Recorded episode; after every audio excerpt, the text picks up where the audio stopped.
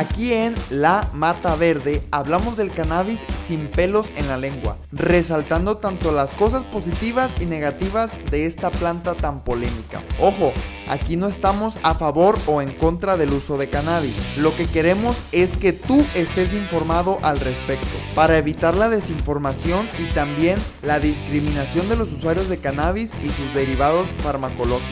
No falta mucho tiempo para la legalización de cannabis en México, pero antes de que esto ocurra debemos estar informados por una sociedad sin tabús ni prejuicios.